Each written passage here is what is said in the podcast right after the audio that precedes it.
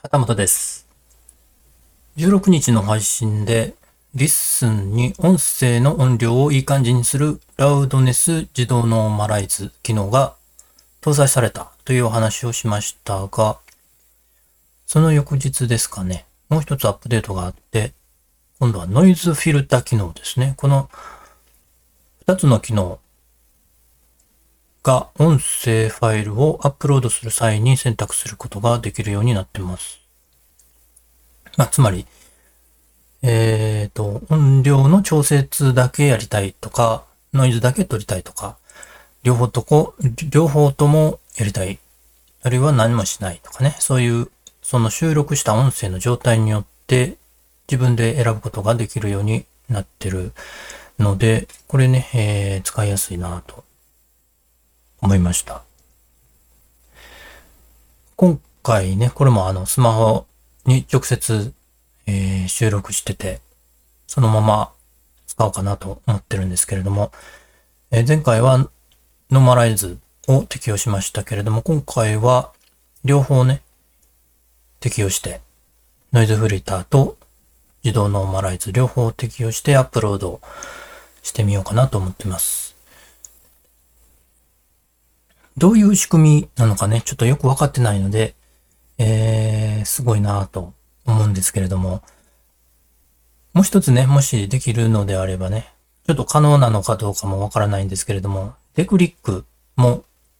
やってくれると嬉しいなと思ってます。デクリックっていうのが、リップノイズとかね、クリック音とかをちょっと減少、低減させてくれるやつですね。普段の収録では、 iZotope というね、 iZotope の RX10 ですかね。のデクリックというものを使って処理してるんですけれども、まあ、デクリックについてはね、以前メチコさんがメチステバックステージでもお話せ、おなお話しされてますのでね、そちらも概要欄にリンク貼っておきますが、まあ、リップノイズがね、出にくい人もいると思います。そういう人はね、不要だと思うんですけれども、私の場合ね、えー、ちょっとリップノイズ出やすいタイプなのでね、どうしてもね、えー、どういう収録しても音声編集が必要になってしまいますのでね、まあ、できるのかどうかもよくわからないですし、必要と感じてる人もいるのかいないのかちょっとよくわからないので、優先順位的には低いのかもしれません。スマホ収録のね、リップノイズについてね、えー、どんな風に感じているのか、他の人の意見も知りたいなと思いました。この LISTEN のノイズフィルター、ラウドネス、自動ライ自動ノーマライズですね、について、えー、お話しされている配信がいくつかありますので、そちらも概要欄に貼っておきます。さて、今日の声日記ですけれども、おとついの話なんですけれども、夜ね、えースポーツジムに行きまして、スポーツジムね、だいたい週2回ぐらい行ってるんですけれども、ほんまはね、えー3回行った方がいいらしいんですけれども、ちょっとね、3回はちょっと行けないなという、えー感じで、いつも2回ぐらいなんですけれどもね。おとつい行ったらね、いつもよりなんか人が少なかったんですよ。でね、えージムにはテレビがついてるマシンがいくつかあって、えー野球がある日は大体ね、私を含め阪神タイガースのして試合をね、見てる人がかなり多めなんですけれども、あの、関西なのでね。ところがね、おとつい行ったら、阪神の試合見てる人が全くいないわけですよ。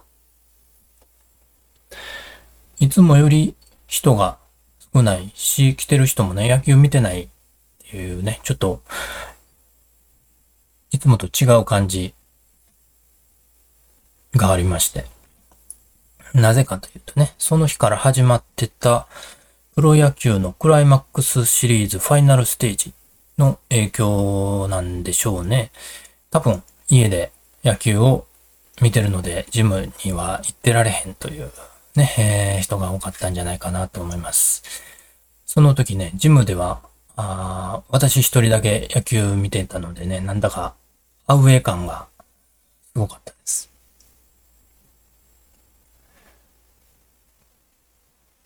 阪神ね、昨日も勝ちましたね。強いですね。まあ、シーズンと同じようにね、